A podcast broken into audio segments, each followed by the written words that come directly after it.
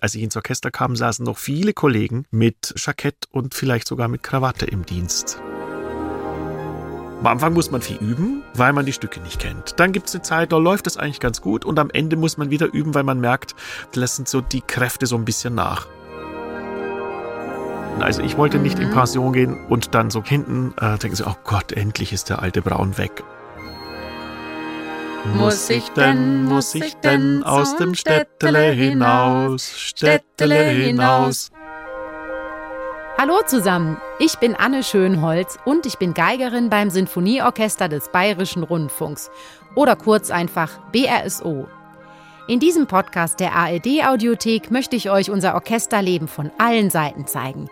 Hier erfahrt ihr, wie wir Musiker wirklich ticken und was bei uns alles auf und vor allem auch hinter der Bühne so los ist. Ich bin ja seit fast zwölf Jahren beim BRSO und gehöre damit zur mittleren Altersgruppe im Orchester, also kein Orchesterfrischling, aber auch nicht die alte Generation. Und wenn ich mich mit älteren Kolleginnen und Kollegen über die guten alten Zeiten austausche, denke ich manchmal, ja, da hat sich echt schon einiges verändert. Manche kommen dann auch richtig ins Schwärmen, so nach dem Motto, ach, früher war alles besser. War es denn früher wirklich besser? Oder vielleicht auch nicht? In dieser Podcast-Folge gehe ich dieser Frage mal nach. Und dazu habe ich meinen ehemaligen Kollegen, den Kontrabassisten Heiner Braun, eingeladen. Heiner ist inzwischen schon im Ruhestand und war über 40 Jahre Solo-Kontrabassist im BRSO. Er hat ganze drei Chefdirigentenzeiten miterlebt. Die Ära von Sir Colin Davis in den 80ern, die Ära von Lorin Marcel in den 90ern und die Ära von Maris Jansons ab 2003. Wie hat sich das Orchester in dieser langen Zeit verändert? Darüber spreche ich mit Heiner. Und ich will natürlich auch wissen, wie es so ist, wenn man sein halbes Leben im Orchester verbringt und naturgemäß im Orchester auch altert. Was machen die Gelenke, wenn man ein halbes Jahrhundert so ein Mammutinstrument wie Kontrabass bedient? Und wie fühlt es sich an, wenn man sein allerletztes Konzert mit dem BRSO spielt? Na, dann legen wir mal los. Heiner, ich freue mich riesig, dich zu sehen. Vor allem, wir haben uns echt lange nicht gesehen. Umso schöner, dass du jetzt für den Podcast dabei bist. Herzlich willkommen. Ja, danke. Ich bin sehr gerne gekommen und es ist wirklich ein halbes Jahr. Also seit meinem letzten Konzert haben wir uns, wenn dann allerhöchst mal nach dem Konzert im Herkulessaal oder in der Isar Philharmonie zufällig beim Vorbeilaufen gesehen. Genau, in jedem Fall nicht mit Ruhe. Und das finde ich sehr mhm. schön, dass das heute klappt. Ich finde ganz mhm. wichtig nochmal zu deinem Namen jetzt. Ich sage immer Heiner und ich mhm. muss sagen, ich habe jetzt erst in der Vorbereitung des Podcasts realisiert, dass du Heinrich heißt. Wir können trotzdem bei Heiner bleiben, oder? Ich bitte darum, ja, natürlich, klar. Du bist privat immer der Heiner, oder? Ja, ich wurde von meinen Eltern so genannt und mein offizieller Name heißt, wie bei meinem Onkel und bei meinem Großvater, Heinrich, die aber auch natürlich Heiner genannt wurden. Wunderbar, da muss ich mich jetzt nicht mehr umgewöhnen. Das kann Nein, ich nämlich auch nicht, nicht so gut. du hast es gerade selbst schon gesagt, von einem guten halben Jahr bist du in Rente gegangen. Und ich dachte so, als ich dich für den Podcast angefragt habe, ja, der Heiner hat ewig viel Zeit jetzt. Ich kann mir irgendeinen Tag aussuchen, um ihn für das Podcastgespräch einzuladen. Pustekuchen. Heute war echt so das einzige kleine Zeitfenster, wo du Zeit hattest.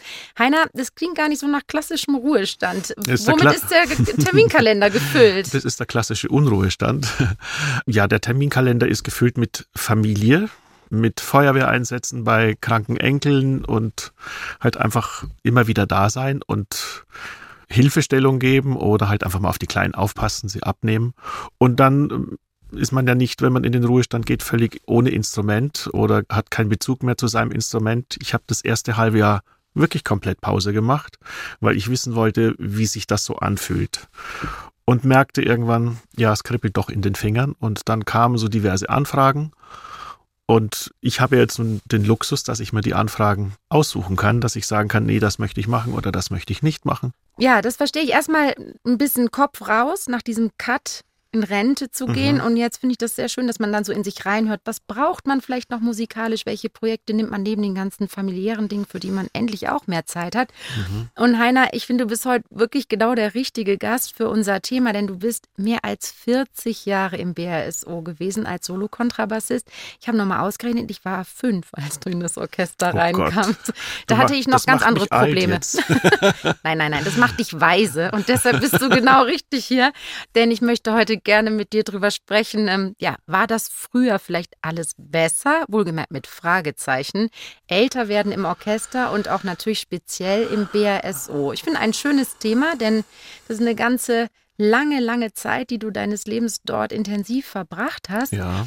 Und das hat natürlich sowohl musikalische als auch menschliche Seiten. Und fangen wir doch mal mit dem musikalischen an. Ich finde ja immer für diese Äras, die es gibt, sind ganz prägend die Chefdirigenten.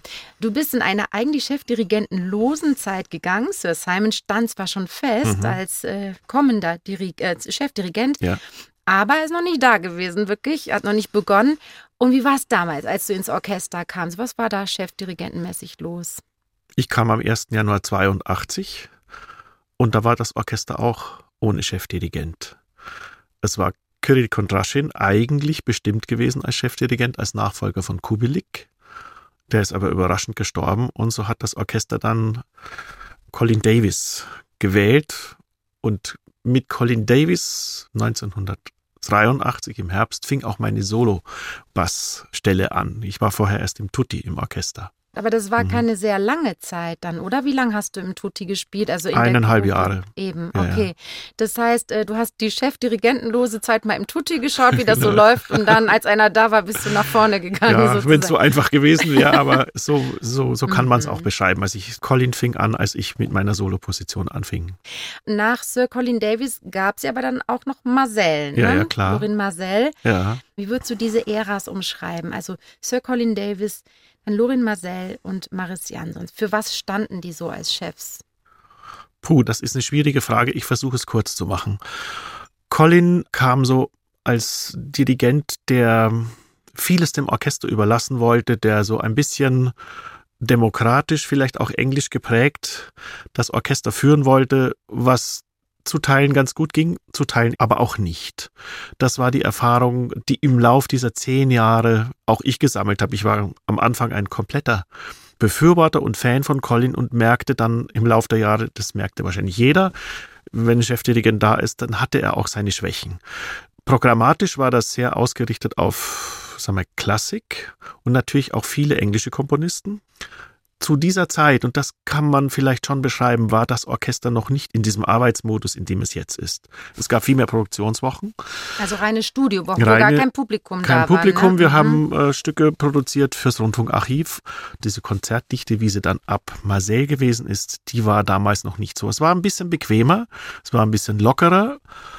Und es fingen damals so die ersten Reisen an. Mit Kubelik war das Orchester schon auch mal unterwegs, aber das erste Mal war ich mit Colin, das müsste irgendwie 86 oder 87 gewesen sein, in Japan. Das Reisen begann, würdest du jetzt mal ja, so die sagen? Tourneetätigkeit fing damals, fing damals so, so an. an, ja. Mhm. Und das wurde extremer dann natürlich ja, das hat sich Marcel. Das, das hat war der mit nächste. Marcel komplett geändert. Marcel erwartete vom Orchester quasi das gesamte Repertoire. Beethoven, Schubert, Bruckner, Brahms so nebenher und dann die ganzen Malersymphonien, alles was quasi das Orchester, was ein Symphonieorchester spielen können sollte, das hat er schlicht und einfach erwartet. Dementsprechend kurz war die Probenzeit. Das kam auch seinem Dirigierstil entgegen. Ich glaube, dass er sich am wohlsten als Dirigent gefühlt hat, wenn er das Orchester an der extrem kurzen Leine hatte. Das heißt, die Probenzeit war erheblich reduziert im Vergleich zu dem, wie es bei Colin oder in diesen zehn Jahren vorher gewesen ist. Wir hatten im Endeffekt die Schlagzahl verdoppelt. Wahnsinn. Es waren Boah, viel mehr Konzerte, es waren viel mehr Reisen. Um, Boah, das ist eine große Veränderung. Ne? Das, war also eine, das war eine extreme viel Veränderung. Studio und sehr viel Fokus auf die Klassik. Also gemeint ist natürlich nicht klassische Musik allgemein, sondern die Epoche mhm. der mhm. Klassik. Dann riesiges Spektrum, ja, und einfach diese Schlagzahl, wie du sagst, und alles mhm. in kürzester Zeit. Klingt ja. sehr stressig. Und äh, wir wissen alle, es ist natürlich äh. ein fantastischer Dirigent gewesen, ja, aber einfach so aus unserer Perspektive. Ja. Und dann eben Maris Jansons, was hat sich dann so verändert? Welche Ära begann für dich dann? Ich habe das, glaube ich, bei meinem Abschied als goldene, als goldene, meine goldene Ära im Orchester bezeichnet. Hat auch damit zu tun, dass ich quasi seine nahezu seine gesamte Chef, nicht die gesamte, aber ein Großteil seiner Chefdirigentenzeit auch Vorstand war. Wir ja auch mal zusammen, Anne. Und da ist man natürlich sehr viel näher am Dirigenten dran, an der ganzen Problematik, die vielen Besprechungen vor der Probe, vor allem nach den Proben. Das verbindet einen schon sehr. Und das war wie eine Art Freundschaft, die sich da auch entwickelt hat über diese vielen Jahre hin. Wir haben es ja schon öfter im Podcast angesprochen, das Gremium der Orchestervorstände. Aber was genau machen die Vorstände denn nun wirklich und wie wird man überhaupt Vorstand im BRSO? Das Orchester wählt alle zwei Jahre vier Musiker aus den eigenen Reihen zum Vorstand. Und die Aufgaben dieses Gremiums sind wirklich vielfältig. Zum einen geht es um Ordnungsthemen innerhalb des Orchesters und das ist oft keine sehr dankbare Aufgabe. Zum Beispiel müssen die Vorstände, wenn eine Kollegin oder ein Kollege zu spät zur Probe kommen, sie daran erinnern, die vorgeschriebene Geldstrafe auch wirklich zu bezahlen. Zu den Aufgaben gehört auch, unsere regelmäßigen Orchesterversammlungen mit allen aktuellen Themen rund um das BRSO zu organisieren und zu leiten. Und dann reden die Vorstände auch mit, wenn das Orchestermanagement über Proben, Reisepläne oder auch künstlerische Aspekte Entscheidungen trifft. Außerdem, Beschwerden aller Art landen bei den Vorständen und man muss wirklich sagen, diese Aufgabe verlangt einem zeitlich und mental enorm viel ab. Schließlich sind die Vorstände ja vor allem auch noch Musiker, die immer auf Top-Niveau spielen müssen. Schön am Vorstandsamt ist, dass man einen sehr persönlichen Kontakt zu allen Dirigenten des BRSO hat. Denn auch für sie ist man täglich bei Proben und Konzerten Ansprechpartner. Und so lernt man oft ganz neue Seiten der Dirigenten kennen. Zwei Jahre war ich auch einmal im Orchestervorstand tätig, aber es gibt sogar hartgesottene Kollegen, die das Amt des Orchestervorstands auch viel länger als nur zwei Jahre ausüben. Und so einer ist auch Heiner. Du hast ja jetzt anhand von diesen musikalischen Äras auch doch schon einiges angesprochen, was wir aber gerne noch vertiefen möchten äh, später, mhm. was äh, tatsächlich auch wirklich den Orchesteralltag betrifft, dieses mhm. Studioleben, Reisen und so weiter. Machen wir da noch so ein bisschen weiter, denn es gibt noch einen anderen Aspekt, der mhm. sich eindeutig sehr verändert hat. Schauen wir nochmal auf die Frauenanzahl im Orchester. Ich spreche das hier immer wahnsinnig gerne an im Podcast. Ist ja klar. Ähm, ja, klar. Ich finde es auch wirklich, es, es, hat sich so viel hat da sich getan. komplett verändert. Weißt du das noch? Wie viele Frauen gab es denn überhaupt, als du ins Orchester kamst? Vor über 40 Jahren. Fünf, sechs, vielleicht sieben. Wahnsinn. Vielleicht sieben Frauen. Mhm. Aber da haben wir uns schon enorm gesteigert. Aber, aber hallo, mehr als verdoppelt, verdreifacht oder vervierfacht. Ich weiß es gar nicht, Anne, das ja, weißt du mehr. Ja, weißt du ähm, wir sind jetzt inzwischen bei gut 33 bis 35 Prozent Frauenanteil mhm. des Orchesters. Ich muss sagen, auch mit der genauen Zahl, ich kann mir Namen und Zahlen sehr schlecht merken. Mhm. aber so die Prozentzahl, da ist natürlich noch viel Luft nach oben, aber naja, es ist trotzdem es ist ein eine schöne Entwicklung. Drittel, mehr als ein Drittel des ja. Orchesters. Ja. ja, in jedem Fall. Mhm. Aber was macht das, hat das für dich jetzt so atmosphärisch auch verändert? Weil es geht jetzt nicht nur um diesen Aspekt, ja, natürlich sollen Frauen auch da rein, haben auch dasselbe Recht wie Männer im BRS ohne Stelle zu haben, aber es macht doch auch einen Unterschied, oder nicht? Ganz ehrlich, ich kenne das ja nicht mehr. Wie also, ist das, wenn man quasi nur unter Männern musiziert, so ein Vereinsleben, Männerverein? Also ich glaube, das macht keinen großen Unterschied, was es das Musizieren angeht das spielt nicht wirklich aber eine Rolle. Die Art so, die Art, weißt du, auch mal in der Pause, in irgendwas, ich meine. Ja, ich, also wenn dann, dann ist es, mhm. also das hat mit Musizieren ja. erstmal nichts zu tun, sondern ja, ja, das hat klar. dann das Umfeld des Orchesters, mhm, also mhm. das nicht musikalische genau, oder das nicht das direkte musikalische so Umfeld des Orchesters. So, ja, ja, das hat sich natürlich auch gewandelt und ist lockerer und entspannter geworden, aber das hat auch mit den jüngeren Generationen zu tun, die mhm. reingekommen sind. Als ich ins Orchester kam, saßen noch viele Kollegen mit Jackett und vielleicht sogar mit Krawatte im Dienst. Na was. Ja, also da war ich schon überrascht. Und da, wenn ich dann mit meinen Jeans und den Pullis und T-Shirts angekommen bin, wurde ich schief angeguckt als junger Kollege. Ah, das finde ich schon eine enorme Veränderung. Ja, das hat sich komplett geändert. Ja. Also das ist viel lockerer geworden, viel entspannter und meine, die Tatsache, dass da so viele Frauen reingekommen sind, hat schlicht und einfach auch damit zu tun, dass sie sehr, sehr gut spielen. Also das ist, glaube mhm, ich, in, in dem Umfeld gar nicht so das Relevante, ob Mann oder Frau, sondern hat man dann immer geguckt, wer spielt am besten beim Probespiel und man hat dann die Leute engagiert. Nicht mhm. wegen des Aussehens, sondern wegen ihrer künstlerischen Fähigkeiten. Heiner, aber bei euch in der Gruppe, ehrlich gesagt, hat sich da noch nicht so viel getan. Da gab, es, da gab es ja eine Kollegin. Die ist jetzt schon wieder weg. Ihr habt keine einzige Frau in der Kontrabassgruppe, aber es gab sie tatsächlich. Alexandra Scott, eine ja. tolle Frau und eine tolle Bassistin. Ja, allerdings. Genau. Der hat inzwischen eine Professur. Ja, der ist Kollegin von mir an der mhm. Hochschule auch, ja. Ich finde es einfach die Durchmischung sehr schön. Ja, klar. Das macht einfach also Spaß. Ist, wenn ich nochmal zurückkommen darf, es, ist, mhm. es ist eine offenere Atmosphäre, es ist eine lockerere Atmosphäre, es ist entspannter, es ist insgesamt, ja, wie soll ich sagen, einfach normaler geworden. Das war früher schon so diese etwas strengere Art. Und man hat das ja lange erlebt dann in Wien oder Berlin, bis da die ersten Frauen reinkamen. Das dauert, die ersten Frauen, da waren beim Bayerischen Rundfunk ja schon sechs oder sieben Frauen im Orchester. Ja, eben. Also, ja, also das war ja schon, ja. muss man sagen, von Anfang an auch angedacht für ja. das Orchester wirklich. Ne? Eigentlich also ein wirklich schon innovatives Orchester, das das überhaupt mhm. zugelassen hat von Anfang an. Du hast eben, als du die Chefdirigenten-Äras beschrieben hast, auch schon ein bisschen was über diese Arbeitszeiten und Veränderungen in Sachen Studioaufnahmen mhm. und Reisen und so gesprochen. Und wenn wir darüber sprechen, vielleicht war es ja damals besser oder auch nicht, ähm, dann finde ich interessant, dass ich gehört habe, dass früher diese Mittagspausen so wahnsinnig lang waren. Also nicht wie heute bei uns eine Stunde Pause und dass dann der ein oder andere Kollege auch gerne mal vielleicht in die Pfälzer Weinstuben rübergegangen ist, die ja ganz in unmittelbarer Nähe des Herkulessaals liegen. Ist das ein Gerücht? Ist das ein Quatsch, den man sich erzählt oder hat es das echt gegeben? Also ich weiß nur in den Wochen, in denen Kubelik selbst da gewesen ist, waren die Mittagspausen länger und das war eine Tradition aus seiner Chefdirigentenzeit.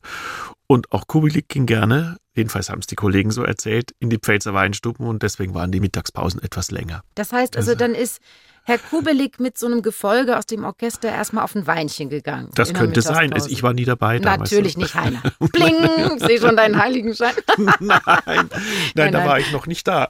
ja, du hast gesagt, du hast ihn schon auch erlebt. Ja, ja, noch. aber da war dann wirklich alter Mann und ja. da braucht er aufgrund seines Alters wirklich auch die Mittagspausen. Mhm. Und wenn ich, an sein letztes, wenn ich an sein letztes Konzert denke, das, äh, während ich jetzt hierher geradelt bin, habe ich mir überlegt, was sind denn von den einzelnen Dirigenten, die so als Chefs da gewesen sind, so die bleibendsten Eindrücke? Und da ist einer der oder der krasseste Eindruck, den ich von Kubelik in Erinnerung habe, sein letztes Konzert bei uns, als er aufgrund eines Schwächeanfalls die neunte Bruckner abbrechen musste.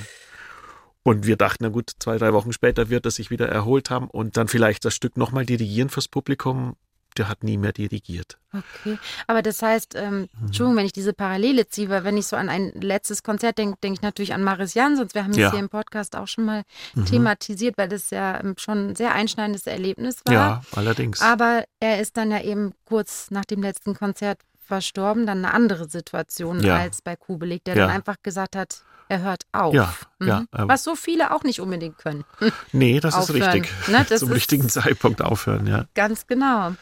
Ich finde, dass sich auch noch viel getan hat oder sag du es mir, bestätige es mir, ob es überhaupt stimmt. Ich habe das Gefühl, dass wir doch jetzt sehr viel auch tun, wenn wir im BASO sind, über das reine Spielen im Orchester hinaus. Also wenn ich mir diese ganzen Gremien angucke, die es gibt, sei es, du hast eben schon erwähnt, wir beide waren schon glückliche Mitglieder des Orchestervorstands oder auch nicht so glücklich. Äh, dann künstlerischer Beirat, wo man mitgestaltet, welche Dirigenten kommen, welche Dirigentin, welche Programme und so weiter. Education Gremium, Musikvermittlungsgremium, Umwelt-Nachhaltigkeitsgremium, MeToo-Beauftragte, Personalrat und so weiter. Ich bin mhm. sicher, ich habe ganz viel vergessen.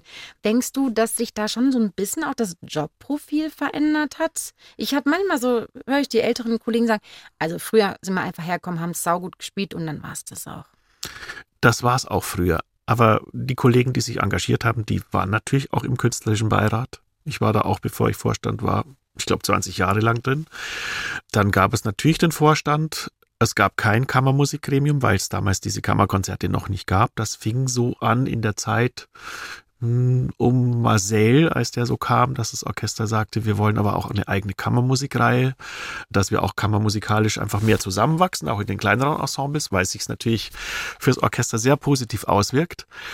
Dann gab es natürlich kein Education-Programm. Das ist so eine große Veränderung, das oder dass wir plötzlich Musik vermitteln müssen. Das ist eine extrem große Veränderung, Wahnsinn. aber das trifft alle Orchester. Ich weiß, klar, das ist eine das, Sache der Zeit. Eben ja. jetzt eine klassische ja. Musik ist einfach überhaupt kein ja. Selbstläufer mehr und da muss man eigentlich wirklich, ja, muss man schauen, dass man jungen Menschen und ja, überhaupt Menschen das irgendwie schmackhaft macht weiterhin. Ne? Ja, es, mein, es kommen ja dann Schulklassen oder ja. auch noch jüngere, also Grundschulen oder ja. auch Gymnasialklassen in die Proben, die ja das erste Mal überhaupt ein klassisches Konzert erleben. Die dann aber sehr überrascht sind von der Wucht und von der Power und von, auch von der Lautstärke, was da so abgeht. Also die sagten ja dann auch öfter, das ist ja wie im Rockkonzert so laut. Nur unverstärkt. Ha. Ja. so. Also das ist wirklich, da bebt ihnen ja wirklich, mhm. äh, wenn sie da auf den Stühlen sitzen, der Hintern, wenn da so richtig die Pauken, die Blechbläser und auch die Streicher so loslegen. Das war für die Kinder jedenfalls in der Zeit, in der ich da jetzt dabei gewesen bin, sehr überraschend und sehr prägend. Und wir müssen natürlich das klassische Publikum uns wieder ranziehen. Das ist nicht mehr so ein Selbstläufer, ja. wie es früher gewesen ist, dass die Studenten hinten auf den Stehplätzen waren und dann irgendwann die Abonnenten wurden, die dann so die Reihen vorrutschten. Aber es macht mir Hoffnung, denn das ist nicht so, dass da nur noch die grauen Panther alle drin sitzen. Natürlich sind viele ältere Leute dabei, mhm. für die es auch eine lebenswichtige Erfahrung ist, immer wieder in die Konzerte zu gehen, die das gerne wollen, aber es kommen auch sehr viel mehr junge Leute als so mal zwischendrin in der Phase. Ich glaube, das beginnt sich auszuzahlen. Genau, ja. aber ich finde, da merkt man dann schon, wie unglaublich intensiv wir heute in diesem Orchesterberuf drin sind, weil es ja. eben nicht nur mit dem Spielen getan ist, sondern diese Idee, na, und ich mache noch bei dem Projekt mit Spielkammermusik, ja. Vorstand, aber ich finde es enorm und da kann ich mir eben auch vorstellen, wie 40 Jahre einen, also dich, wahnsinnig geprägt haben müssen, weil das eine enorme Intensität als Gesamtpersönlichkeit ist, die man da eingibt. Hm. Und ich finde natürlich einen Aspekt genau auf deiner Position auch sehr spannend, nämlich dass man ja im Älterwerden auch manchmal merkt, hm, dieses Instrument ist gar nicht so einfach zu bedienen. Ne? Also, das merke ich auch schon. Du meinst also, den Kontrabass? Der Kontrabass, na, überhaupt alles. Ja, ja, ich meine, das Älterwerden Erzähl du es mir, wie ist es, eine Solo-Position bei uns inne zu haben über so lange Zeit und das Niveau zu halten? Das hast du nämlich definitiv geschafft. Danke, das, das, war, das war auch mein Ansehen. Also ich wollte nicht mhm. in Pension gehen und dann so quasi hinten äh, denken sie, oh Gott, endlich ist der alte Braun weg. Also das hätte ich wirklich, da hätte ich es früher beendet, sagen wir mal so. Da wäre ich früher mhm. zurückgetreten oder sowas. Oh Gott, das ist eine Frage, die so vielschichtig ist. Erstens mal lernt man sowieso immer dazu im Orchester. Das ist ein Leben lang ein Dazulernen gewesen. Entweder von den Dirigenten, die ja natürlich immer, immer fordern, was wir uns ja auch wünschen, die auch immer einfordern, ihre Ideen umzusetzen. Dann natürlich auch von den Kollegen, die ja selbst, oder wenn so junge Kollegen reinkommen, ich denke immer so an Ramon, so jemand, der so unglaublich schön spielt oder, oder auch Solo die Solobläser, Solo ja, ja, ja. oder andere Solobläser, die mhm. reinkommen und dann denkst du, mein Gott, spielen die schön. Ach, der hat die Idee und das ist ja sehr interessant und das bezieht man ja selbst immer mit ein. Und dann in der eigenen Gruppe so viele, so junge, gute Kollegen, die man ja natürlich bei dem Probespiel selbst mit engagiert und dem Orchester empfiehlt, die zu engagieren das setzt einen äh, auch ein bisschen unter Stress, das gebe ich schon gerne zu. Und vor denen sich zu behaupten, jetzt mal ein Gänsefüßchen, aber denen jedenfalls das Gefühl zu geben, dass man immer noch da äh, vorne mit den Karren auch ziehen kann oder das auch, auch mitprägen kann, das ist im Lauf der Jahre sagen wir, der letzten zehn Jahre ein bisschen anstrengender geworden. Ich habe immer früher gelächelt über die Kollegen, die sagten, ja, am Anfang muss man viel üben, weil man die Stücke nicht kennt. Dann gibt es eine Zeit, da läuft es eigentlich ganz gut und am Ende muss man wieder üben, weil man merkt, man möchte weiter fit bleiben und es lassen so die Kräfte so ein bisschen nach. Ja, man hat es belächelt und am Ende musste ich es musste dann trotzdem denen zugestehen. Und natürlich habe ich ein bisschen intensiver mich dann am Ende vorbereitet. Einfach weil ich merkte, das ist bei unserem Instrument, das ist ja auch immer ein Kraftproblem. Und wenn man dann so viele Jahre dieses Instrument spielt, das sind dann fast 50 Jahre, dann gibt es ja auch gewisse Verschleißerscheinungen, Arthrose im Handgelenk und so weiter. Das ist auch nicht immer nur ein Spaß, aber die Musik hat vieles dann, sagen wir, in dem Moment, wo man sie macht, in dem Moment, wo man spielt, vergessen lassen. Wenn man so lange sehr intensiv, wie du es eben auch schon nochmal beschrieben hast, in diesem Orchester ist, dann spielen ja auch wirklich Freundschaften eine Rolle. Und ich denke mir mal so, dass einige dieser Freunde auch irgendwann das Orchester verlassen, weil sie selber pensioniert werden. Ja. Wie hast du das empfunden? Hast du viele Freundschaften dann auch mit jüngeren Generationen gehabt oder hast du immer irgendwann das Gefühl gehabt, hm, es wird ein bisschen einsam hier, wenn du das ansprechen magst? Weil ich finde, das hat auch so einen Aspekt. Es ist ein ständiges Kommen und Gehen bei uns. Das macht ja was mit uns. Ja, das ist natürlich, wenn man jung ins Orchester kommt, sehr viel einfacher. Da ist man in so einer jungen Clique unterwegs und man ist dann auf Reisen natürlich auch in, in einer größeren Clique unterwegs. Je älter man wird, je länger man dabei ist, desto stärker beginnt auf den Reisen jedenfalls das Bedürfnis, auch sich mal ins Zimmer zurückzuziehen und auch mal wirklich Ruhe zu haben und allein zu sein oder sich mal erholen zu können. Stimmt, ja. Und bei dieser letzten Reise, die wir im letzten Frühjahr machten, im Mai, also da in genau. Hamburg und Frankfurt nochmal waren, da war das für mich so eine, so eine so innerliche Abschiedstour von den einzelnen Konzerthallen oder Konzertsälen, die man ja über viele, viele Jahre gekannt und auch mitbespielt hat. Ähm, das war ein sehr schönes Erlebnis, da nochmal hinzukommen. Ich hab's, ich wusste ja, dass es kommt. Man kann sich ja darauf einstellen. Ja. Und es ist nicht irgendwie so ein, so ein sehr trauriges Gefühl gewesen, weil ich auch weiß, es ist wehmütig. Das ist schon so, wenn man da das letzte Mal auf Tour unterwegs ist. Und es ist aber auch ein ganz großes Stück Dankbarkeit dabei, weil man so vieles erleben durfte, mit so vielen fantastischen Kollegen und so vielen fantastischen Dirigenten zusammenarbeiten durfte. Ich wollte immer in das Orchester das war immer mein Traum und das 40 Jahre lang so gut durchgehalten zu haben, da war ich auch natürlich stolz darauf und auch glücklich, dass es wirklich möglich war. Es kann Absolut. psychisch dich irgendwann mal wirklich äh, an die Grenze fordern, was es natürlich auch immer wieder tut. Aber dass man das dennoch durchgestanden hat und körperlich, dass man das auch noch bis zu seinen letzten Diensten problemlos ausfüllen konnte. Für dich ganz persönlich, Heiner, ist in dieser ganz langen Zeit im BRSO auch privat sehr viel passiert. Du hast sieben Kinder, ich muss es immer wieder nochmal mir selber äh, vergewärtigen, weil ich es enorm finde. Und ich musste ja. einmal so lachen, da hast du das jemandem erzählt, da irgendwie gesagt, ja, ja, ich habe ja sieben Kinder und der hat dich so angeguckt und gesagt, von wie vielen Frauen? Ja. ich dachte, ich Der oder die, ich weiß es nicht mehr. Äh, es war, war, ein Mann. War, man, ich glaube, der kam gleich ins Träumen. war, nicht, war nicht der Einzige, der diese Frage stellte. Wirklich? Ja, ja, ganz oft. Und dann, welches Auto fahren Sie? Mm Und ich habe dann oftmals schon gesagt, eben, wenn man so angesprochen wurde, äh, sieben Kinder, ja, mit einer Frau und wir fahren VW-Bus. Mein, ist das genial. Aber das, ich das, das gleich Männer gewesen. Ich weiß, hat dich jemals eine Frau gefragt, welches Auto dann? Das ist ja irgendwie nein, nein, schon alles sehr lustig. Man, man, man merkt das, man sieht ja. das ja, welche Leute da einen ansprechen. Ja. Da kann man mal ein bisschen verhaltener oder ein bisschen offensiver mit umgehen. Fantastisch. Mhm. Wir haben hier im Podcast auch schon öfter darüber gesprochen, dass es nicht unbedingt ein Selbstläufer ist, dass dann die Kindergeneration auch Musik musikaffin ist. Mhm. Wie ist es bei dir, Heiner? Ich muss ganz ehrlich sagen, so ganz über sieben habe ich jetzt auch nicht den Überblick. Ich weiß, du hast einen Tonmeistersohn, den Sebastian. Ja. Also es ist, es ist nicht alle spielen, also es sind professionelle schon. Musiker geworden, aber alle spielen Instrument, das ist klar. Ich war ja mal mhm. dabei. Ich habe dir schon ehrlich gesagt deine Nervosität ein bisschen angesehen, weil ich finde die Situation phänomenal, dass dein eigener Sohn auch unser Tonmeister mhm. schon damals war, als du noch im Orchester warst. Also ja, ja, ja, klar, der ist schon, eben, weiß, schon lange acht Jahre da. oder so. Mhm. Und ich, ich weiß noch, wie dann so diese Stimme aus dem Off kommt, weil das ist ja oft so, dass dann die, die Dirigenten fragen, gibt es seitens des Tonmeisters äh, noch ja, ja. Fragen? Und dann kommt, also die Kontrabässe, die müssen wir nochmal haben. Das ging überhaupt nicht. das Nein, kam das Gott sei Dank gesagt. nie vor. Aber äh, das ist, ist das schon eine spezielle Situation, oder? Wenn man den ja, Tonmeister als eigenen Sohn aus dem Off sprechen hört. Ich habe ja auch diverse Kammermusikaufnahmen mit ihm gemacht. Da ist es natürlich direkter und da sagt er dann schon mal so, da musst du, glaube ich, ein bisschen stärker spielen oder dich mehr ans Cello anpassen oder sowas das ist sein Job und ich akzeptiere das gerne. Das macht man bei jedem Tonmeister und wenn es der eigene Sohn ist, dann sagt er es doch so diplomatisch, dass ich das auch gut akzeptieren kann.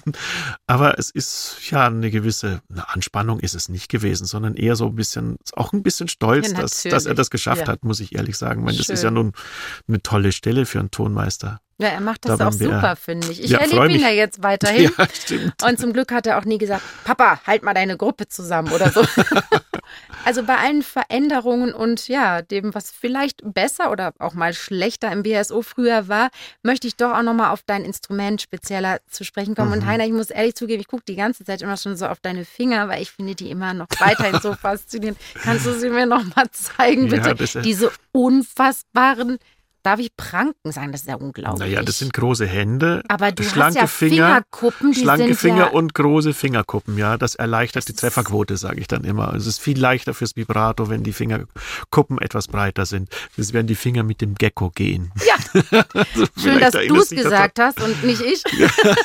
ja, sehr schön. Aber klar, das ist etwas, was mit der Zeit natürlich entsteht. Es ist auch sehr viel Hornhaut durch den Druck, aber auch und die ja, ständige. das ist das eine. Das andere ist, wenn du die andere Hand anguckst, da ist das auch ein bisschen mhm. so veranlagt. Dann sind halt die Fingerkuppen und die Finger so. Gecko-Veranlagung plus tiefes Streichinstrument, da kommt dann sowas raus. Sehr schön. Vielleicht ist das auch ein Grund äh, dafür, dass du von einem eigentlich sehr guten musikalischen Weg mal abgekommen bist, Heiner. Du hast nämlich eigentlich mit Geige angefangen. Mit sieben Jahren, wenn ich richtig informiert ja, bin, hast du Geige gelernt. Mit ja. 17 dann Kontrabass. Ja. Heiner, warum? Geige ist so schön. Ja, ich konnte Geige nie richtig gut spielen. Das war immer so eher an der jämmerlichen Kante. Und ich hatte auch nie wirklich einen guten Lehrer, das muss ich auch dazu sagen. Ähm, vielleicht so eine kleine Story am Rande. Der Musiklehrer fragte damals im Schulorchester, wo ich Geige spielte, ob denn nicht jemand Kontrabass lernen wollte. Und ah. da habe ich gesagt, das würde mich interessieren, denn ich hatte auch Orgel und Klavier und Posaune und so weiter gespielt. Aber ich möchte gerne ausprobieren, den Kontrabass mal so was ausprobieren. Dann bin ich zu diesem Schrank hingegangen, da hinter dem Musiksaal und habe das Vibrato auf dem Kontrabass ausprobiert und dachte mir, das ist ja ganz einfach. Und da habe ich gedacht, ja, ich lerne Kontrabass. Also es ist mir nie schwer gefallen auf dem Instrument, auf der Geige mit dieser Drehung von Unterarmen. Ich konnte das nie umsetzen und auf dem Bass ist es mir wirklich immer leicht gefallen. Ich hatte nie Probleme mit. Es ist eine ganz andere Körperhaltung. Ja, das ist eine das Insofern, ist so wie Cello mm, oder ja. gut, halt, das ist ein bisschen größere Dimensionen, aber es ist die gleiche Bewegungsabfolge wie beim Cello und das fiel mir sehr, sehr viel leichter. Dennoch, auch wenn es einem dann vielleicht leichter fällt, ist es ja auch über die Tonhöhe und über die Klangart auch eine Identifikationsgeschichte. Also ich habe immer das Gefühl, ich bin einfach klanglich so Geigerin. Also es ist meine Tonlage auch, die mir irgendwie einfach so liegt. Was glaubst du, was fasziniert dich einfach sehr jetzt am Kontrabass, weshalb du vielleicht auch die Geige dann gut lassen konntest? Die Tiefe von dem Kontrabass, die hat mich immer fasziniert. Also die Basis des Orchesters zu bilden, das sagt wahrscheinlich jeder Kontrabassist, aber das ist vielleicht auch eine, eine Mentalität. Und dann hatte ich wirklich zu meinem absoluten Glück dieses wunderschöne Instrument, diesen Goffriller Kontrabass, Fünfseiter, der leider dem Orchester gehört und nicht mehr mir nicht. Ich freue mich jetzt für den Kollegen, der das jetzt spielt, aber das ist ein so unglaublicher schöner Klang, der daraus, der da, den man dem Instrument entlocken kann, von dem ich immer fasziniert war. Also einfach so dieses Gefühl, das ist so ein ganz dunkler, warmer, dicker Klang und mhm das merkte man mir wahrscheinlich auch an, wenn ich gespielt habe. Ich habe mich da wirklich so richtig ins Instrument vertiefen können. Im mhm. wahrsten Sinne des Wortes oder im doppelten Sinne des Wortes. Ganz kurz, weil du es gerade angesprochen hast, das ist vielleicht für die Zuhörerinnen und Zuhörer interessant. Wir haben ein paar Instrumente, die dem Orchester gehören. Ja. dazu gehören mhm. eben unter Kontrabässe. Kontrabässe, genau. Mhm. Es gibt, glaube ich, auch ein, zwei Bratschen und ein paar Celli, äh, vielleicht ein paar Geigen, das weiß ich jetzt nicht. Genau. Und Pauken, Hafen und sowas, das ganze Schlagzeug. Also die Instrumente, die etwas unüblicher sind. Was ich persönlich jetzt für die Geiger und sowas mir wünschen würde oder fürs Orchester wünschen würde, dass man so wie an der Staatsoper einen großen Instrumentenfundus hat, an dem sich die Geiger oder die Cellisten oder Bratscher oder alle anderen Streichinstrumente sich auch mal, ein Instrument nehmen können für die Zeit ihrer Zugehörigkeit zum Orchester. Denn ein wirklich gutes Instrument hat den Preis eines Einfamilienhauses. Das muss man mhm. einfach wissen. Und für viele Kollegen ist es die Entscheidung, kaufe ich mein eigenes Instrument, kaufe ich mein sehr gutes Instrument oder bekomme ich irgendwie zufällig ja. eins geliehen, über Sponsoring, wie auch immer, oder kann ich mir für meine Familie ein Häuschen leisten. Also mhm. das ist früher anders gewesen. Die Kollegen früher hatten sich die Instrumente nach dem Krieg sehr günstig kaufen können und die Immobilienpreise in München und der Verdienst der ja. Kollegen im Orchester im Vergleich zu den Nebenkosten, die oder zu den Lebenshaltungskosten sind völlig andere im Vergleich zu den sagen wir auch 60er, 70er Jahren. Ich spreche immer wirklich von den alten Kollegen, die ich selber noch ein paar Jahre erlebt habe.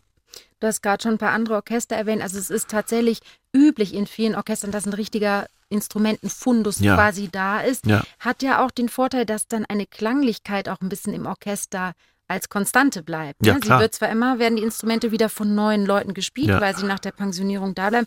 Das hat schon auch was wirklich sehr, sehr Prägendes dann für ein Orchester, unabhängig von den Aspekten, die du gerade angesprochen ja, hast. Also, das ist, richtig. das ist was ganz Normales, wollte ich hier nochmal mit erklären, dass es diese Dienstinstrumente sozusagen gibt. Aber ihr habt immerhin eine sehr luxuriöse Situation, nämlich euch werden die Instrumente von unseren Orchesterwarten auf die Bühne getragen. Ich finde das immer so ein bisschen dekadent. Könnt ihr das nicht alleine schleppen? Ich bin sehr dankbar, wenn ich, oder ich war immer sehr dankbar, wenn der Kontrabass quasi neben dem Stuhl stand und eine Geige trägt man ganz leicht rein und durch diese ganzen Pulte durch, mhm. durch die oftmals sehr eng stehen bei großen Besetzungen, dann den Kontrabass irgendwie nach oben wuchten und dann irgendwie an den Pulten vorbei, womöglich liegt da noch ein Cello oder noch eine Geige. Da bin ich sehr dankbar, wenn die Orchesterwarte quasi die Bühne aufbauen und dann unbeschädigt äh, die Kontrabässe dorthin stellen können, die man selbst irgendwie durchtransportieren müsste. Ja, du hast recht, das ist ja so Slalomlauf irgendwie. Ja, ja, das ist es wirklich. Wie eine Kommode einfach irgendwie durch eine überfüllte ja, so Fußgängerzone so, so, zu schleppen. So ein irgendwie. Möbel durch die Gegend schieben muss. Genau. genau, ja, du bist entschuldigt damit. Das ist ein gutes Argument. Danke. Du hast eben, äh, kleiner Themenumschwung, äh, über ein bisschen Problemzonen gesprochen, natürlich nicht deine ganz persönlichen, sondern die eines Bassisten. Du hast von Arthrose gesprochen. Mhm. Ich finde das tatsächlich spannend, weil ich immer denke, es ist unglaublich, was ihr da, ihr legt euch da wirklich auf ein riesiges Instrument. Es ist wirklich anstrengend, oder? Also wenn ihr eine Oktave spielt, dann legt ihr einen halben Meter zurück. Ich meine, wir, wir, zucken da nicht mit Mehr. der Wimper. Mehr. Ja, ja, eine Oktave in den unteren Lagen ist gut 70, 80 Zentimeter. Mit dem Kontrabass hat sich Heiner für das größte der Streichinstrumente entschieden. Die meisten Spieler werden von ihrem Kontrabass überragt, denn er kann locker mal 1,80 Meter groß sein und wiegt bis zu 10 Kilogramm. Na, da bin ich ehrlich gesagt ganz froh, mit meiner 500 Gramm leichten Geige unterwegs zu sein. Aber wenn man in die klanglichen Tiefen hinab möchte, braucht man natürlich enorm lange Saiten. Und deswegen ist der Kontrabass logischerweise ein sehr großes Instrument. Wie auch Geige, Bratsche und Cello, also die Familienmitglieder vom Kontrabass, hat der Bass vier Seiten. Allerdings gibt es auch Kontrabässe mit fünf Seiten, um vor allem im Orchester noch tiefer spielen zu können. In der Spielweise ist der Kontrabass eine echte körperliche Herausforderung. Die Saiten sind viel dicker als bei der Geige oder auch noch beim Cello und man muss für jeden gegriffenen Ton dementsprechend mehr Druck ausüben. Das kann man an Heiners Hornhautpolstern an den Fingern echt gut erkennen. Hinzu kommt, dass die Töne natürlich auch weiter auseinander liegen als bei den kleineren Streichinstrumenten. Eine Tonleiter von einer Oktave ist auf dem Kontrabass eine ganz schön weite Strecke, die man auf dem Griffbrett zurücklegen muss. Der ganze Arm ist voll im Einsatz. Im Vergleich dazu ist eine Oktave bei uns Geigern ein Minispaziergang für die Finger. Will man auf dem Bass die höchsten Töne auf einer Seite spielen, muss man sich regelrecht über das ganze Instrument beugen. Mir macht es immer großen Spaß, unserer Bassgruppe zuzuschauen, wenn sie eine richtig wilde, virtuose Passage hat. Denn da bekommt der Satz, na, die hängen sich so richtig rein, eine sehr anschauliche Bedeutung. Also ich sag dir was, ich finde das, wenn es heißt, mal nur die Kontrabässe und dann kommt so eine Stelle. Ich glaube, in der sechsten Sinfonie von Beethoven gibt es auch so unglaubliche. Ja, dieses Gewitter, ne, diese Gewitter. Gewitterszene, ja. Und ganz ehrlich, das sieht unglaublich, das ist so wie Synchronschwimmen oder so. Wenn ihr da alle. Es ja. ist so, wirklich alle zeitgleich riesige Bewegungen macht, aber es ist, es ist Also wenn es alle zeitgleich machen, ne? ist es wunderbar. Ja. aber ist es anstrengend? Es ist ein anstrengendes Instrument, natürlich. Das werden andere Kollegen aus anderen Orchestern auch bestätigen. Ich weiß von mehreren Kollegen, dass die nach der Pensionierung dann auch wirklich Arthroseprobleme hatten. Entweder Hüftarthrose, die ich ja selber auch hatte. Dieser Kontrabass liegt ja am linken Bein. Man stützt es immer so ein bisschen ab und dadurch nutzt sich das wahrscheinlich auch ab in der Hüfte. Ich habe dann so, weißt du, vor vier, fünf Jahren mhm. habe ich eine neue Hüfte bekommen, dann ging es wieder gut weiter. Vorher hatte ich wirklich Schmerzen beim Spielen. Wahnsinn, ja. Ich meine, es ist eine sehr, sehr mhm. lange Zeit immer eine ähnliche Form der körperlichen Belastung ja. und irgendwann gibt es da Abnutzungs Einseitige Belastung, ja, klar. Genau. Mhm. Heiner, ähm, mhm. wir haben hier eine Tradition, ein kleines Spiel zu spielen. Ich hoffe, okay. du bist dabei, hm, weil wir jetzt gerade so schön über deinen Kontrabass auch gesprochen haben oder über das Kontrabassspiel, möchten wir über dieses wirklich kleine Spiel, das macht immer netterweise unsere Redakteurin, äh, ein bisschen näher herausbekommen, welcher mal, Typ Kontrabassist du denn so bist. Bin ich mal sehr gespannt, was auf mich zukommt. Ich auch. also, Tourneealltag. Jetlag lässt grüßen. Die Anspielprobe rückt näher. Laut Tourneeplan hast du noch eine Stunde Pause. Du bist wahnsinnig müde und bräuchtest dringend einen Powernap. Was machst du? A. Ich baue mir in der Künstlergarderobe eine Liege aus Stühlen, ist zwar wahnsinnig unbequem, aber ich kann ein Stündchen in halbwegs verkrümmter Position schlafen, besser als nix. Antwort B. Ich halte durch, mit drei Kaffee wird es schon gehen. Antwort C. Kein Problem für mich als Bassisten. Die Instrumentenhülle ist besser als jeder Schlafsack. Kurz auf dem hm. Boden ausgebreitet, dem Powernap steht nichts mehr im Weg. Also wenn ich nur eine Antwort angeben darf, mhm. dann B mit ein paar Kaffees wird das schon hinhauen. Echt? ja. Bist du dann in dem Fall so ein Kaffee-Junkie? Ja, Ja, sonst hätte ich mich vielleicht für zehn Minuten in die Sessel des Saals gelegt. Die sind meistens bequemer als irgendwie Stühle hinter der Bühne. Außer das du- Publikum ah, ist schon drin. Ach so, Wenn man vor einer, vor einer ja. Anspielprobe ist das kein Problem. Ja, musst noch rechtzeitig aufwachen, bevor das Publikum kommt. Ja, be naja, bevor die Anspielprobe Ja, das losgeht. Das hört man ja Stimmt. dann. Sehr schön. Also Kaffee, wunderbar. Kommen wir zur nächsten Situation. Du wirst gebeten, spontan bei einem Jazzkonzert einzuspringen. Mhm, als Bassist. Also A, überhaupt kein Problem für mich. Den Groove habe ich sowieso im Blut. Antwort B, da muss ich erstmal die Noten sehen. Antwort C, auf keinen Fall, ich spiele lieber klassisch.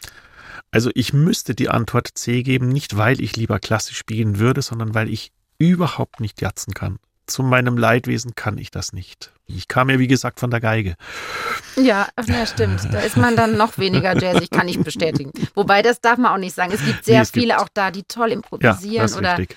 ist dann halt eine andere Nein, Funktion. ich, also als nicht, weil ich unbedingt Bass. nur klassischen Bass oder nur Mhm. klassische Musik spielen würde, sondern weil ich es nicht kann und mich ungern blamieren würde. Du hast ja jetzt Zeit, Heiner. Naja, so viel Zeit hast du ja offensichtlich nicht, aber wer weiß, vielleicht noch so ein Crashkurs Sachen Jazz. Ja, ein neues Feld, genau. Nächste Situation. In der U-Bahn blockierst du mit deinem Instrument einen ganzen Vierersitzer. Das kann schon passieren, ne? Der Kontrabass ist groß. Was sagst du dem aufgebrachten Fahrgast, der sich lautstark beschwert? A. Du entschuldigst dich und wechselst samt dem Bass den Waggon.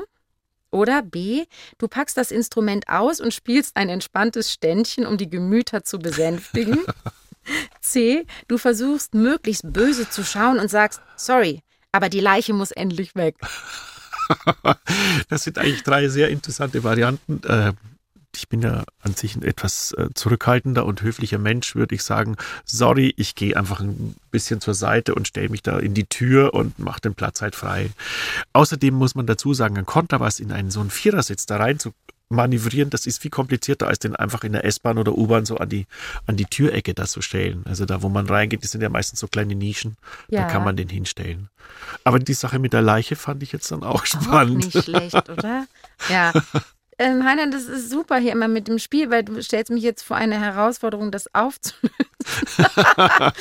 äh, wir hätten vielleicht noch mehr Fragen haben müssen. Du bist nicht zuordnenbar. Ja, vielleicht ist gu- das die auch gut. Antwort. Ja, oder jedenfalls, oder vielfältig oder eigenartig oder wie, du mich, wie du ja. mich kategorisieren willst. Genau, machen Bleibt wir jetzt die, dir überlassen. machen wir die Mischung aus allen Antworten. Du bist der bodenständige, lässige, wilde Kontrabassist. Ehemalige Kontrabassist des BRSO. Naja, aber sehr schön. Aber tatsächlich, das mit der Leiche, da wird vermutlich, also ganz brutal gesagt, wird jemand reinpassen, ne? In so eine Hülle. Locker. Locker. Zwei vielleicht sogar. Und dann wird's schwer. Auf jeden Fall schwerer als ein Kontrabass. Da musst du wieder die Orchesterwarte fragen. Die schleppen auch schwerer dran, ja. Genau. Heiner, wir haben ja diese Tradition, Mhm. die mir immer wahnsinnig zu Herzen geht, muss ich sagen, dass wir in einer letzten Probe, wenn jemand pensioniert wird, Mhm. das Lied Muss ich denn, muss ich denn zum Städtel hinaus spielen. Wir singen es zum Glück nicht. Spielen klingt bei uns besser. Aber äh, der Text dazu ist trotzdem sehr anrührend und ich finde das immer wirklich eine unglaublich bewegende Geste, weil jeder, der geht, kriegt dieses Lied gespielt. Mhm. Kriegen wir das gerade so ein bisschen angesungen oder wollen wir das lieber nicht machen? Wir können es mal versuchen. Ja, probieren Zur Not kann man es rausschneiden. Ja. Also so, na, na, wollen wir da anfangen? Muss, Muss ja, ich- genau.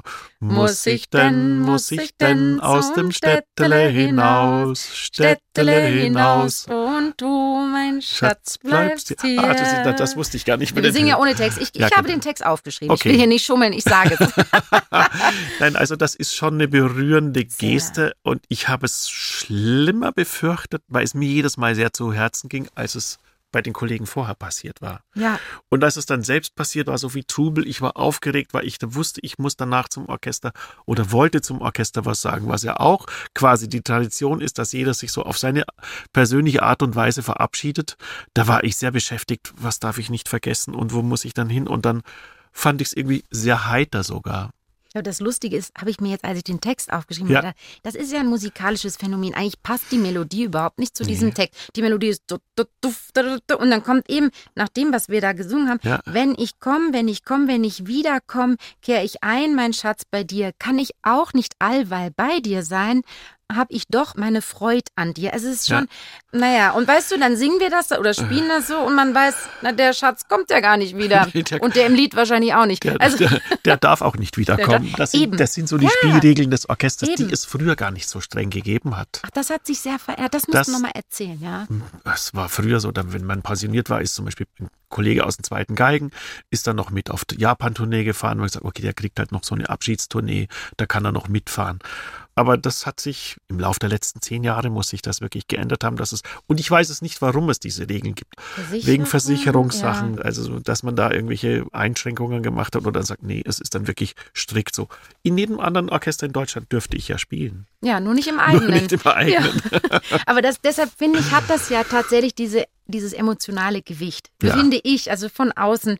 Ähm, was ich daran auch immer wahnsinnig komisch finde, ist, dass die Neuen im Orchester, wenn zum ersten Mal jemand pensioniert wird, da sitzen, was spielen die denn da? Ja, ja. Und ich finde das so lustig, ich muss mal immer so lang, hochvirtuose Geiger, kommen total ins Strauch, immer bam, bam, bam, bam, genau, bam, bam, so, weil sie so das gar nicht kennen. na klar. sind voll gestresst. Ich war es natürlich auch, denke, Mann, was spielen die da? Ich kann das nicht, ich kann das nicht. Ja, Wie oft dann, hast du es denn inzwischen selbst gespielt? Ach, ich habe schon einige. Ich bin mhm. sicher, es sind schon viele in Rente gegangen. Ja, in den Ich glaube, ich würde jetzt mal so sagen, ah, zehn mindestens. Ja, ja. Ja, und ich denke jedes Mal, wenn ich da dann mhm. mitspiele, ja, irgendwann bin ich auch dran. Tatsächlich, das ist unglaublich, dass man so merkt, alle reisen so diese Zeit im Orchester durch mhm. und irgendwann ist es einfach vorbei. Und aber ja. natürlich, ich erlebe aber auch viele wie dich, die diese schöne Mischung aus Dankbarkeit, bisschen Wehmut haben, aber die einfach sagen, es ist gut so, alles ist endlich hier und natürlich auch die Zeit im BRSO. Ja, und ich muss dazu sagen, ist, wenn man das Glück hatte, so lange so gut mitspielen zu können und diesen Luxus hatte, mit so unglaublich vielen Dirigenten, Weltklasse-Dirigenten und Weltklasse-Musikern zu spielen. Was soll ich da anders als dankbar sein? Weil das ist ja eine Sache, wo ich weiß, dass das wünschte ich mir immer, ich wollte das immer und man ist froh, dass man so lange durchgestanden hat, dann am Ende dann doch und dann ist auch so dieses Gefühl mit dem Stress, der so nach und nach abfällt, das ist ein Punkt, der, den ich vorher nicht so bedacht hatte, muss ich auch ehrlich sagen, weil ich das nicht merkte oder nicht so wusste oder nicht so wahrgenommen habe, wie hoch der Pegel eigentlich ist, mhm. unter dem man da spielt und spielen muss. Ich finde es sehr spannend, weil ich jetzt das Gefühl habe, die Folgenfrage hat so ein bisschen an Gewicht verloren, weil es nicht entscheidend ist, eben was besser oder vielleicht auch unbedingt anders war, sondern ich habe jetzt an deiner Vita, an deinen Beschreibungen heute verstanden, dass es wirklich eine sehr spannende Reise ist mit so einem Orchester, ja. musikalisch und menschlich und die du auch miterlebt hast und wahnsinnig toll mitgeprägt hast, auch Heiner. Und dafür auch nochmal ein ganz großes Dankeschön. Ja, in jedem bitte, Fall. Bitte. danke, Heiner. Gerne, gerne. Und jetzt wird's wieder Zeit für meinen wöchentlichen Anruf bei unserem zukünftigen Chefdirigenten Sir Simon Rattle. Hallo Sir Simon, hier ist Anne mal wieder. Oh, Anne, hi. How are you? Ah, danke Sir Simon, mir geht's gut. Heute habe ich im Podcast mit Heiner Braun, einem Kollegen, der inzwischen pensioniert ist, über das Altern im Orchester gesprochen. Ja, Simon, das ist für Sie als Dirigent ja auch ein großes Thema, zumal bei Dirigenten ja gar kein wirkliches Rentenalter existiert. Of course, just, you know, the, the body tends to give way a little bit. But the problem being a conductor I think it's probably only in your 70s you start to really know what you're doing. And then often we are near the end. but you know, Herbert Blomstedt and the composer Elliot Carter, who was still composing when he was 103.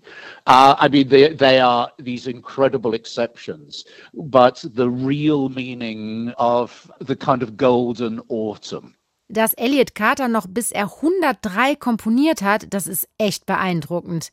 Ja, und es stimmt natürlich, dass viele Dirigenten im Alter erst so ihren goldenen Herbst erleben. Aber irgendwie muss der Körper ja auch mitmachen. Look, I think the minute I remember Kurt Sandling, another great conductor who I loved, when he was 90, he said, Now my hearing is not as it should be. So it is really time to stop. But I think if you can carry on doing it, not too much, if your body allows you, I think it's wonderful because I think you stay more alive. Aber Dirigieren scheint ja, so wie Sie auch sagen, ein ziemlich gutes Fitnessprogramm zu sein. Also bei der Geige bin ich mir nicht so sicher. But you're very fit anyway, so. Es geht so. In jedem Fall vielen, vielen Dank, Sir Simon, und wir hören uns wieder. Very good. Okay, be well.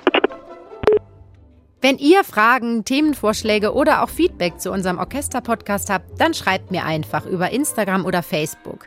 BRSO in die Suche eingeben und so findet ihr uns. Und wenn euch der Podcast gut gefällt, dann abonniert ihn doch gerne und erzählt davon euren Freunden, Freundinnen oder auch Bekannten. Und lasst mir sehr gern auch eine gute Bewertung da. Da würde ich mich natürlich riesig drüber freuen. Dann macht's gut und bis zum nächsten Mal. Eure Anne Schönholz.